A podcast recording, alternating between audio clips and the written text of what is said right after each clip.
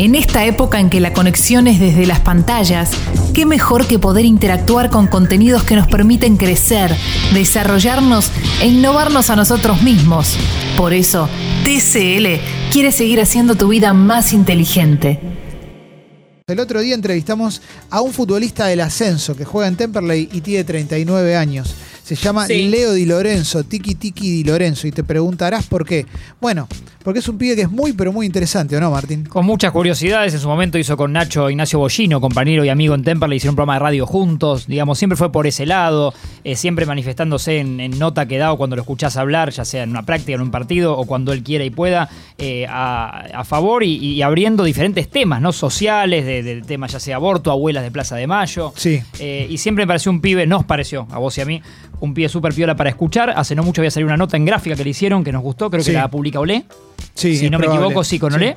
Y, y bueno, dijimos, che, es una buena excusa para, para charlar con Leo Di Lorenzo, con Tiki Tiki. Totalmente, totalmente. Hablamos de cannabis medicinal, hablamos de homosexualidad en el fútbol, hablamos de violencia de género también en el fútbol y cómo, cómo los equipos eh, protegen a los jugadores, qué es más grave, qué no es más grave según los criterios del fútbol. Es una nota que entendemos que le puede interesar a todo el mundo, te guste o no te guste el fútbol. Y hasta nos sorprendió un poco en el medio con el retiro. Totalmente, totalmente. Eh, la grabamos por la tarde por sus horarios como, como futbolista profesional y iba a sonar ahora. Así que, Jessy, espero que la disfrutes, pero también Por supuesto. todas y todos que están aquí escuchando el programa, ahí va la nota con Leo Tiki Tiki Di Lorenzo. Bueno, Leo, ¿cómo estás? ¿Todo bien? Bien, bien, bien acá, tranquilo, eh, descansando un poco hoy que estoy sin, sin los niños, así que un poquito de relax. Bien, bien, bien. ¿Existe el relax en la vida del futbolista? Sí, el día a día del futbolista es, puro relax. Sí, sí, sí. Me cuesta imaginarlo, pero bueno, también quizás es desde el prejuicio eh, de, de quien no llegó a futbolista o, o de los que lo vemos desde afuera, que es que yo me los imagino todo el tiempo metidos o todo el tiempo eh, vinculados a la presión del partido. Sí, eh, yo aprendí con el tiempo a, tomármelo de otra manera. Eh, pero sí que tenemos todo el tiempo esa, esa presión y ese de, nada, de rendir, de estar siempre ahí, de jugar. Eh, pero en el día a día eso no, no lo sentís, porque eh, entrenás, a tu casa, entrenás dos, tres horas, venís a tu casa, almorzás, podés descansar. Eh, la mayoría eh, tiene la vida dentro de todo un poco organizada, tiene gente que, eh, o la familia, o que, que están detrás de él para que pueda eh, hacer y desarrollarse en su carrera. Eh, sí. que es difícil y después sí el día del partido, ahí sí es difícil sostener eso que, que decías vos. Yo pensaba, eh, Martín, vos cuando quieras metete eh, de una, no, acá no, no, no hay drama.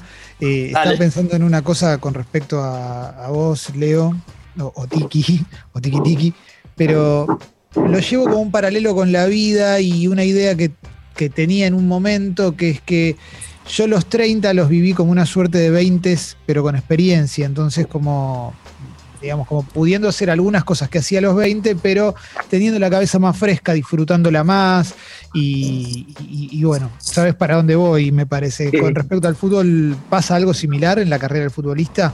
Eh, ¿Podés disfrutarlo un poquito más? ¿Estar un poco más relajado que a los 20 y pico? Sí, a mí me, sí, eh, a mí me pasó eso. Eh, yo creo que eh, eh, me rendí eh, más en, en un momento de- después de los 30. Pero porque yo me lo tomé de una manera eh, muy... eh, me, me- impuso una presión tremenda de tener que... eh, jugar en primera, yo quería jugar en la selección, quería jugar en Europa, quería ser millonario, quería, quería todo. Mm. y, y jugaba con eso, entraba con esa carga a la cancha. Y hoy veo partidos o imágenes mías, cuando estaba en San Lorenzo, por ejemplo, y me veo tan atado, eh, eh, sin, no, pudiendo disfrutarlo, no pudiendo... eh, nada, eso, hasta dando un pase sentía esa, esa presión, ese que no, no, no estaba suelto. Y eso lo, pude lograr de grande cuando empecé a tomarme la carrera de otra manera. Eh, pero porque me, llegó un momento en mi carrera donde me tuve que ir a Canadá y dije, todo esto que yo quería y iba a venir no está y no va a estar. Entonces, ¿qué hago ahora con mi vida? y ahí me replanteé un montón de cosas y me tomé la carrera y mi vida también desde otro lugar. ¿Y, eso influye en que tengas la edad que tenés y sigas jugando? Cuando a tu edad ya muchos se retiraron. Sí, creo que influyó también el hecho de haberme tomado la carrera de esa manera porque me cuidé muchísimo y me. Nada, dejé un montón de cosas de lado. Eh, que no sé si me arrepiento, pero me hubiera gustado tomarme la carrera eh, de otra manera, por ahí un poco más relajada, eh, poder disfrutarlo de, de otra manera. Y sí, de grande eh, pude disfrutar más, pude disfrutarlo más y de esa manera rendir más. Eh, pero bueno, eh, tenemos eso que la manera de ser exitoso es una sola y si no es así, ya sos un fracasado y entonces es muy difícil convivir con eso todo el tiempo. Son muy poquitos los que los que ganan seguido. La mayoría nos la pasamos perdiendo y eh, es muy difícil eh, sostener eso. Sí, y además excede al fútbol, ¿no? Esto, esto está claro, es, parte de la vida. Ahora quiero que entremos un poquito por ahí, pero ahí, ahí te vi, Martín, levantar la mano, así que vamos con la tuya, dale. Sí, Lego, te, aprovecho a saludarte. ¿eh? Gracias, Martín. Bien, eh, pensaba esto que decías que Clemente te preguntaba y de, que te veías en San Lorenzo atado, ¿no? Como viendo a otro pibe. Sí. eso, ¿Eso duró mucho tiempo? Tu carrera? Digo, por lo que me decís, no fue un año. No, no. Eh, como te digo, cuando me tocó eh, tener que. Me encontré con que me iba a ir a jugar a Canadá, a la otra punta, donde el fútbol eh, era un deporte que estaba ahí nada más. Prendía la tele, no había nada de fútbol. tenía compañeros que, tenían una carrera universitaria, pibes que laburaban. Y, ¿Dónde ¿dónde estoy? ¿Qué es esto? Em, y nada, eso me, ayudó a entender que eh, nada, que no pasaba todo, no pasa todo por el fútbol. Eh, y, que se puede eh, tomar la carrera de otra manera. No hay una manera sola de tomarse la carrera. Está el que sí, el que quiere ser Cristiano Ronaldo, que quiere ser el mejor del mundo y del planeta y se entrena. Está perfecto, pero no todos lo queremos tomarnos de esa manera, pero eh, nos, lleva, nos lleva a eso, todo nos lleva a eso. desde la formación, después cuando juegas en primera los técnicos, la familia, la, hinchada, el periodismo, y todo te lleva a, ese lugar que, que, no todos estamos preparados para eso. Si recién prendes la radio es Leo Di Lorenzo, estamos hablando con él, futbolista. Y, en base a esto que, estamos charlando ahora, que nos estás contando, eh, pienso en, un momento bisagra, que es el retiro. Y hemos, entrevistado en algún momento en este programa, hemos hablado con, algún eh, psicólogo de futbolistas y demás. Recuerdo por, por casos trágicos, inclusive pensando en Torresani en su momento y demás. En las últimas semanas, obviamente, el, tema del que más hablamos es de Diego y de e inclusive cómo se fue Diego. Entonces, como que pareciera que es, que es difícil salir como de un camino en el cual ni hasta los mejores eh, logran, no sé, no sé si es estar a la altura de la carrera que tuvieron por afuera, pero no por decisión propia, sino porque el mundo no devuelve eso que tanto les exigió.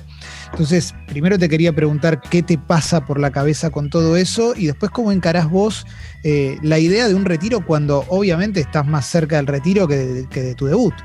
Sí, obviamente. Yo ya eh, tomé la decisión de cuando termine este torneo, ahora en fines de enero, retirarme. Lo vengo trabajando hace un montón porque eh, es un tema que, como decía vos, nos pasa a todos y a mí particularmente me cuesta, vengo haciendo el duelo eh, y, nada, pensé que no me iba a pasar nada con eso y duele un montón y súper difícil.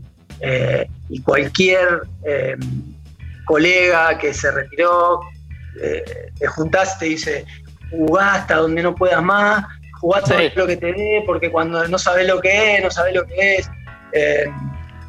y yo creo que pasa un poco porque buscamos después del fútbol lo mismo que, nos generaba el fútbol. Y eso no lo vamos a encontrar en ningún lado. O sea, estamos, es una búsqueda imposible. estamos buscando lo imposible, no está. Es adrenalina. Exacto, tenemos que encontrarlo en otro lado, otra cosa, no vamos a sentir lo mismo. Eh, y creo que pasa por ahí, que eh, vamos todos a buscar lo mismo. No, bueno, soy entrenador y estoy cerca, estoy en la cancha y tengo el día a día igual y qué sé yo, pero tampoco es lo mismo porque eh, porque seguimos buscando eso, porque es lo que nos mostraron siempre. Pasa por la formación, de chiquito es, tener que jugar al fútbol, tenés que vivir por y para el fútbol, tenés que consumir fútbol, tenés que descansar, tenés que mirar, tenés que... O sea, no te dan lugar para, eh, para mirar al costado, y eso es lo que... Eh, es, una, es una cagada, porque aparte de que vivimos en una burbuja, no tenemos que ir es súper doloroso y es, muy difícil. Pienso también en, en, el, por lo menos lo que se puede percibir de afuera, lo que se animan algunas personas como vos a, hablar del mundo del fútbol y esta eh, exigencia extrema. Em, leí algunas notas eh, que te hicieron y, por eso también lo pienso. Pienso en el trato, la supuesta protección que se le da a futbolistas cuando hacen algo malo, pero no se les genera un marco como para que no vuelvan a hacerlo.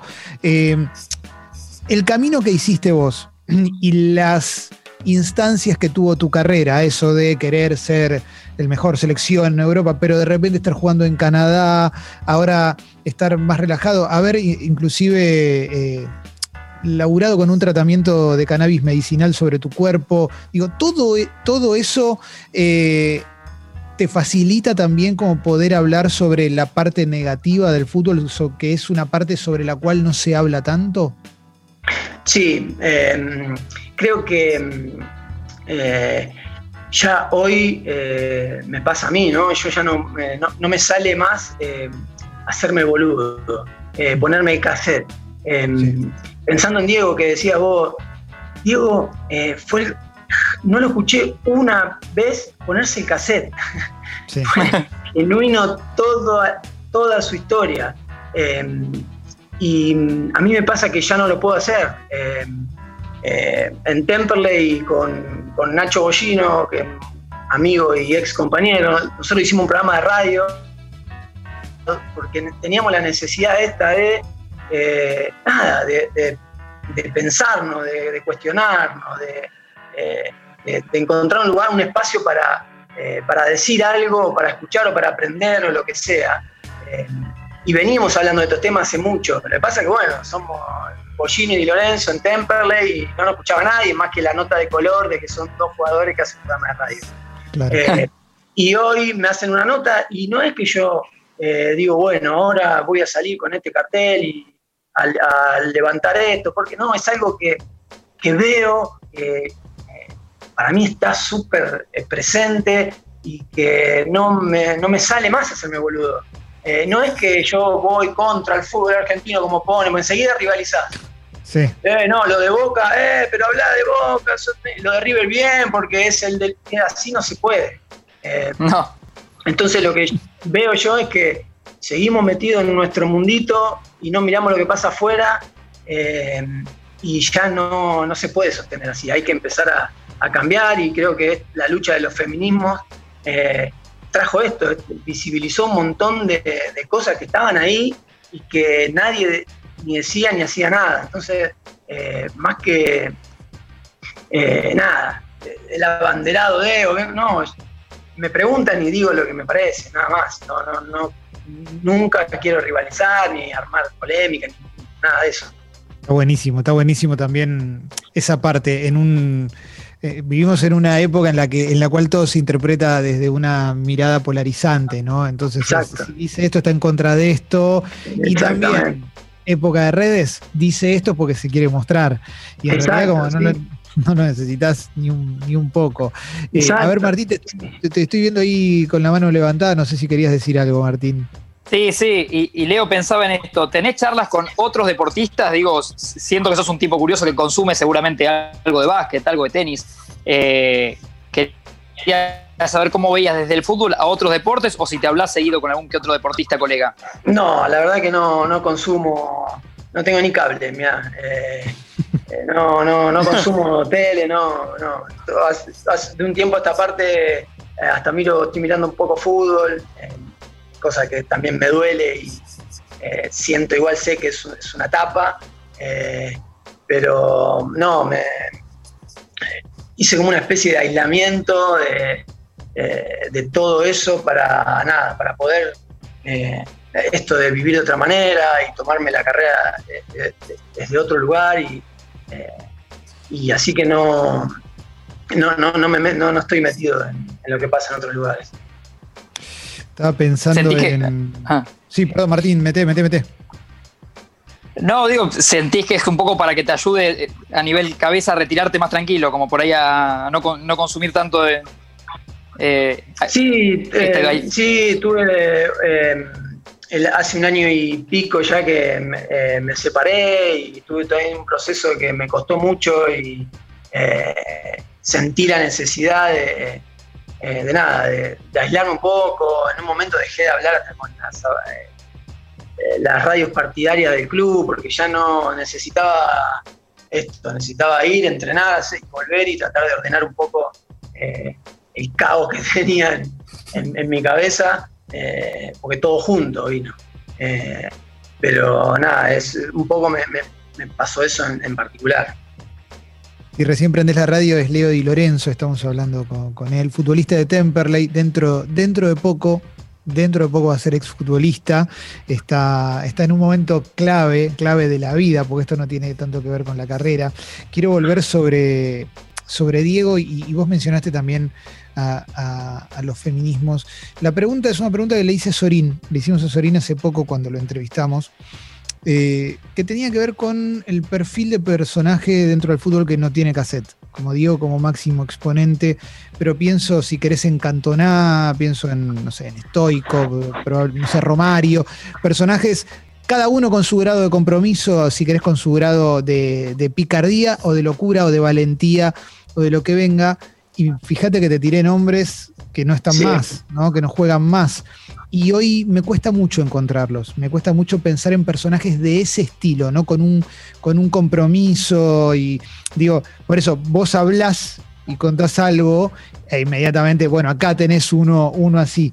Cuando se lo preguntamos a Sorín, él dijo que esto lo veía más en el fútbol femenino por el tema de la unión y por cómo peleaban por sus derechos que en el, que en el masculino.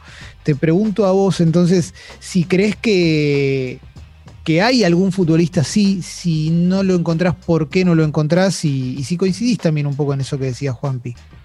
Sí, no, es difícil. Eh, y estos jugadores que nombraban vos, creo que, nombrabas vos, creo que entendieron eh, el, poder que tenían. Creo que lo que Diego entendió era el, poder que, tenía, el poder de su palabra. Eh, y creo que eso nosotros eh, no, lo, entendemos. Eh, tenemos todavía miedo de perder privilegios. Tenemos miedo de que este piense que entonces no me va a querer contratar y después voy a tener problemas con este técnico y después voy a tener... Entonces, desde ese lugar, cuando no querés perder nada, es muy difícil, muy difícil. pasa, sí, en el ascenso, donde hay otras necesidades, otras urgencias, eh, pero no se, no se ve, no se escucha. Eh, pero creo que, pasa por ahí, entender eh, el poder que tienen jugadores, bueno, pongo a Messi, el poder que tiene Messi cuando se levanta y dice, no sé, las cosas que decía mm. Diego. Cuando hubo, cuando fue el tema de la huelga, Messi agarraba el coso y decía, eh, estoy con los jugadores porque esto, esto, esto y el otro. Chao, ya está. Eh, bueno, nos cuesta, nos cuesta porque es un tema creo que viene de, formación, es de ahí. Por eso digo, es un ambiente súper, súper cerrado donde enseguida te fuiste un poquito, del, te, corriste un poquito y, te, lo hacen, te lo hacen saber y te lo hacen pagar. Eh, por eso es importante la voz de estos jugadores que, vos, que vos decís, eh, que entiendan el poder que, realmente tienen. Sí, sí, sí, totalmente, totalmente. Sobre todo porque eran, esos eran futbolistas que estaba todo el mundo mirándolos. Eh, no, eran, no eran del montón, eran tipos que, eran muy, pero muy relevantes. Y bueno, mencioné el cannabis y es una mala palabra. Dentro, por lo menos dentro del fútbol, marihuana, THC, canal, como le quieras decir, eh, más allá del uso medicinal, ¿no? De fumarte un porro en medio de un partido. Pero, ¿cómo, cómo llegaste a, eh, al cannabis medicinal para tratar una lesión y cuál fue la reacción que hubo en el ambiente del fútbol? Bueno, primero eh, yo siempre eh, me, interesó el tema, sabía todos los beneficios de, la planta, del aceite. me llegó en un momento, yo estaba tratando de conseguirle a un familiar el aceite porque tenía una enfermedad y al mismo tiempo estaba con una, una lesión, una tendinitis de rodilla que en realidad no, no es grave, eh, pero no me dejaba entrenar, no me dejaba entrenar con normalidad y cada vez me dolía más. Eh, me infiltré, se me pasó un tiempo, después me volvió peor. Eh, entonces decidí, bueno, voy a probar con esto. Gente con cáncer, con, no sé, una rama gigante de, de dolencias y enfermedades se tratan con el aceite, digo, bueno, voy a probar esta lesión. Eh, lo hablé con el doctor, lo hablé con el entrenador de, eh, en ese momento, dije, eh, voy a, decido correr el riesgo, me hago responsable, si llega a haber un doping me da positivo, pero quiero probar, porque lo otro ya no va. Y bueno, lo probé y dio un resultado, me hizo genial, me calmó el dolor, después me, sacó otro dolor. Y nada, justo se dio eh, eh, que lo sacaban de la lista, eh, me llamó Fer, Fero Soriano para, para, primero para saber y después para decirme si podía poner mi, testimonio sin mi nombre. Yo dije, Fero, ponelo, poner mi nombre, que no, pasa nada, y a, partir de ahí surgió todo el tema. Sí, tuve un montón de. sí, eh, desde los médicos, creo que los todos los médicos del fútbol argentino me odian. y, sí, pero principalmente desde el club siempre tuve el apoyo a, hacer lo que, lo que sentía, así que desde ese lado eh, siempre estuve tranquilo. Ah, eso está bueno, eso está bueno. Estoy pensando, se me ocurre una, una, cosita, pero a ver Martín, yo te estoy viendo ahí moviendo la mano, no sé si me estabas diciendo que querías meter una pregunta, yo ya tengo una para después que está relacionada con esto, pero, pero si querés métete, No, dale, dale vos, porque no, lo quiero sacar a Leo de este tema, así que dale vos después le pregunto. Dale, dale, bueno, eh, esto es, yo lo pienso como, como uno de los pecados no aceptados dentro, dentro del fútbol, ¿no? Hablar de la marihuana o o probar con el cannabis medicinal puede ser un pecado no aceptado dentro, del fútbol.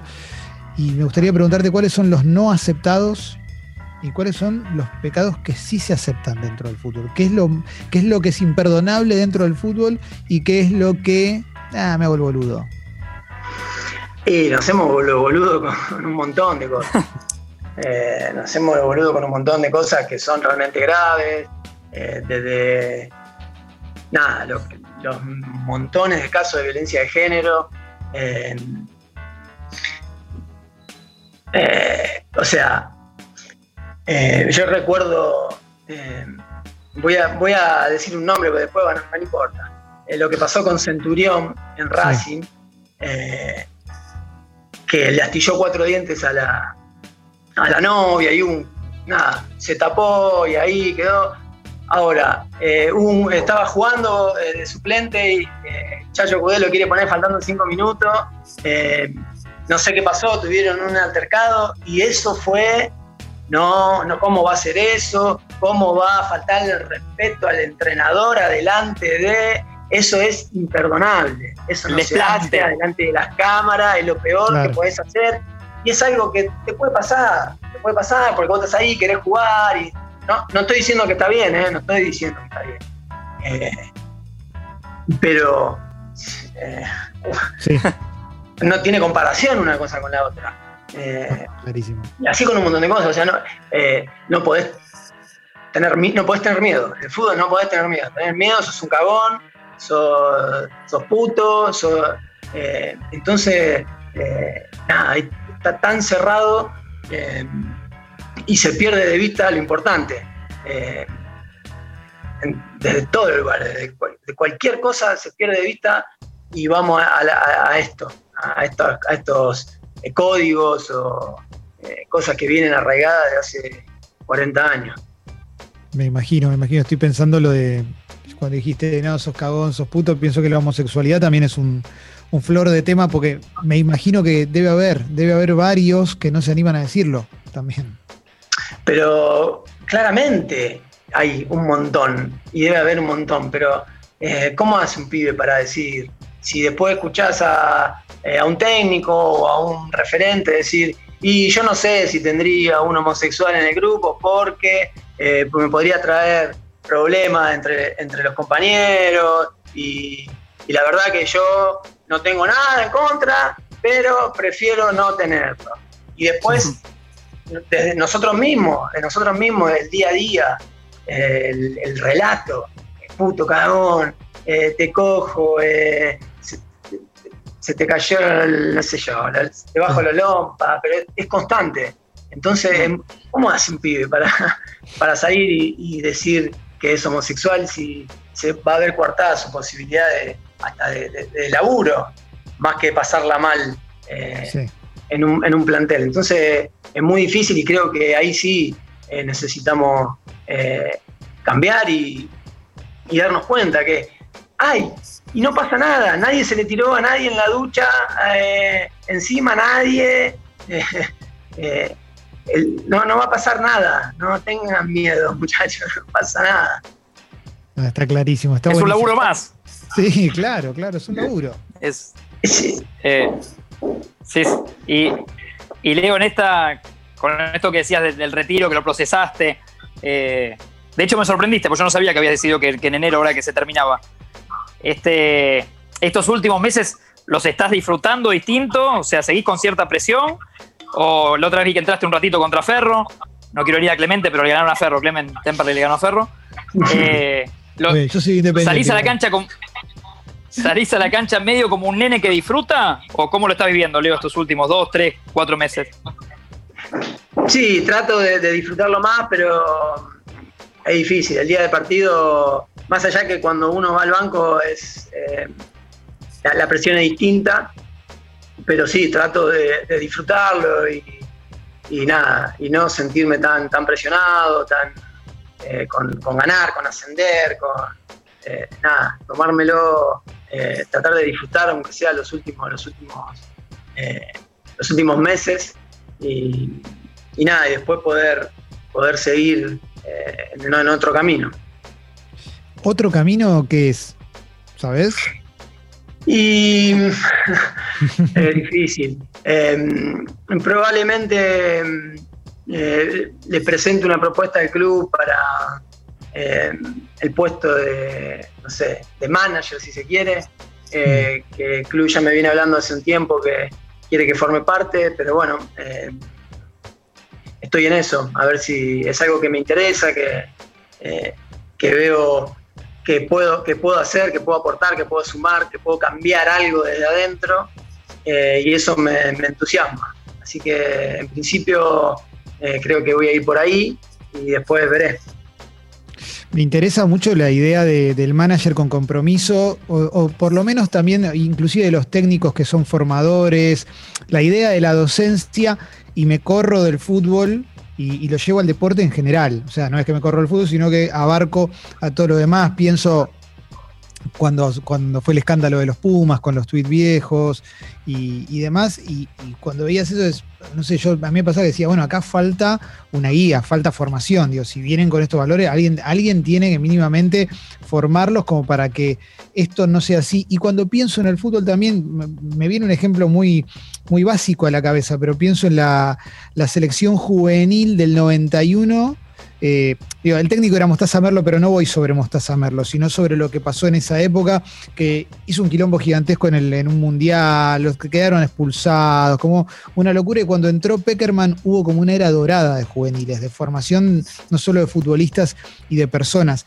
Eh, pensando en eso, lo que se me ocurre preguntarte es, cuando pensás en ser manager, ¿pensás también en poder hablar de todos estos temas?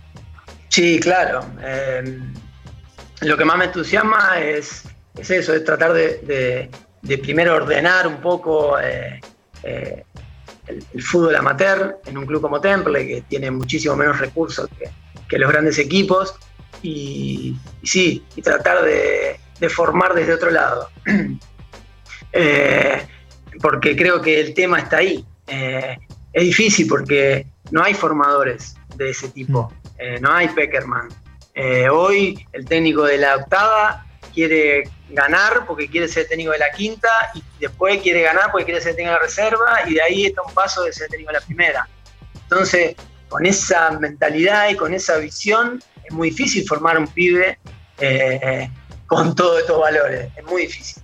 Eh, entonces creo que, el tema está ahí. es, muy difícil, pero bueno, ojalá que desde mi lugar pueda encontrar la manera de eh, empezar a, modificar un poquito esto. No, está buenísimo, está buenísimo. Y Leo, ¿y con qué dirigentes se me ocurren de, no sé, de primera del fútbol actual que más o menos escuchás y te gustan o trataste alguna vez? ¿Con quién te, te gustaría tomar un café, interiorizarte, que veas que está haciendo las cosas bien o, o que lo venís siguiendo, no sé? No, no sé, creo que por ahí hay equipos como Pasa que como Vélez, San Lorenzo, em, que vienen haciendo un trabajo que por lo menos tiene una línea, eh, em, y, creo que, bueno, va, un poco por ahí, pero tampoco es que estoy tan, tan inmerso como para saber eh, qué, es lo que están haciendo. Eh, ya me voy a ir, sí, quiero tener reuniones con, gente que fue manager o que es y, y ver cómo, cómo se manejan viendo también, entendiendo las posibilidades y eh, la estructura que tiene un club como Temperley, que no es lo mismo que, eh, que los equipos que te nombro. Eh, pero sí, hay, hay equipos River que, nada, que tienen una idea y, y laburan desde ese lugar, no es a lo que va surgiendo. Leo. Se me ocurre que podés. sí, sí, sí, vos, Martín. casi como consejo, casi a ver si le sirve a Leo, porque me acordé mientras charlábamos, eh, Roberto Ayala, el ratón, Roberto Fabián, hoy, hoy en la selección, eh, tuvo ese rol en Racing y me acuerdo que le costó y no lo disfrutó y tenía, traía un montón de ideas sanas de Europa, ¿viste? Y de. Eh, se, me ocurre que es un café que podés tomar. Sí, sí.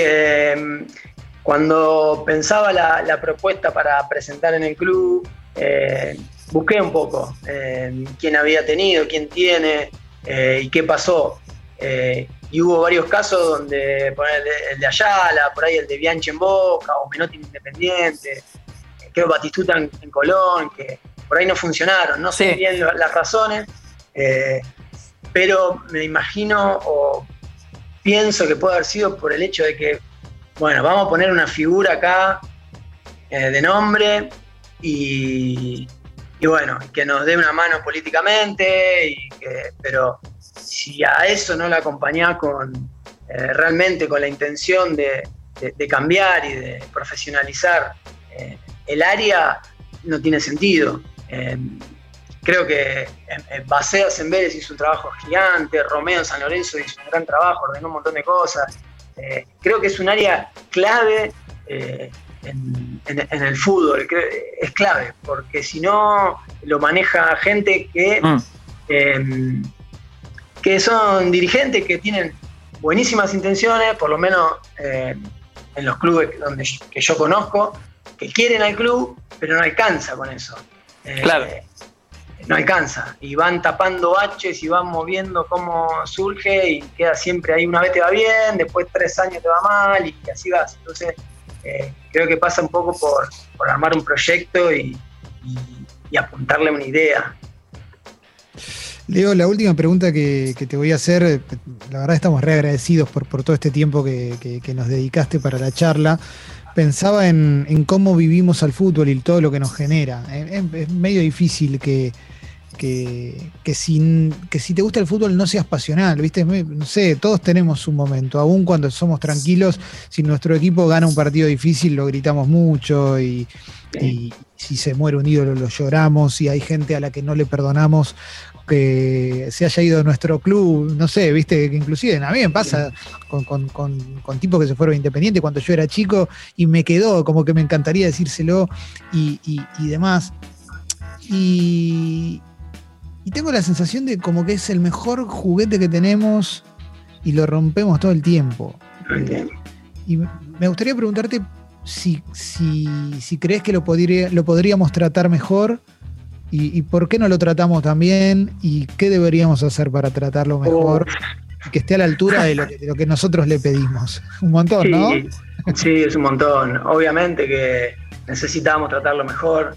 Eh, a mí me pasó en el último tiempo como que me... no sé cuál es la palabra, pero me, me desenamoré un poco, me cansó eh, esto de eh, todo improvisado, todo eh, siempre hay, hay, todos quieren sacar ventaja. para armar el torneo de Nacional B tardaron casi lo mismo que para que salga la, vacuna contra el COVID, porque estaba el, el presidente de tal que es poderoso y quiere que su equipo arranque acá, el presidente del otro, y así es muy difícil. Eh, es un negocio gigante, eh, es difícil, pero se puede. Hay en otras partes del mundo que el negocio es gigante igual y, las cosas se hacen de otra manera. Eh, es muy difícil. La solución claramente no la tengo yo. pero sí que desde mi lugar, hoy como futbolista y después de lo que sea, si sigo en el, fútbol, nada, dar ese, ese pequeño cambio que, puedo desde mi lugarcito, porque te voy a repetir, soy Lorenzo de Temperley y lo que haga, eh, nada, suena así chiquito. Entonces, pero bueno, eh, eso es lo que, eh, lo que puedo y lo que quiero aportar yo para que esto cambie y sea para que no rompamos tanto el, juguete que, que decís, La verdad que estuvo buenísimo escucharte, ¿eh? estuvo recontra re bueno, Leo. Eh, está bueno también, a mí me genera como una cosa de, esperanza, ¿viste? Por más que vos digas, sí, soy Lorenzo de Temperley, jugás a la pelota, sos futbolista, digo, y está bueno que dentro del fútbol esté esta mirada también, que haya un compromiso.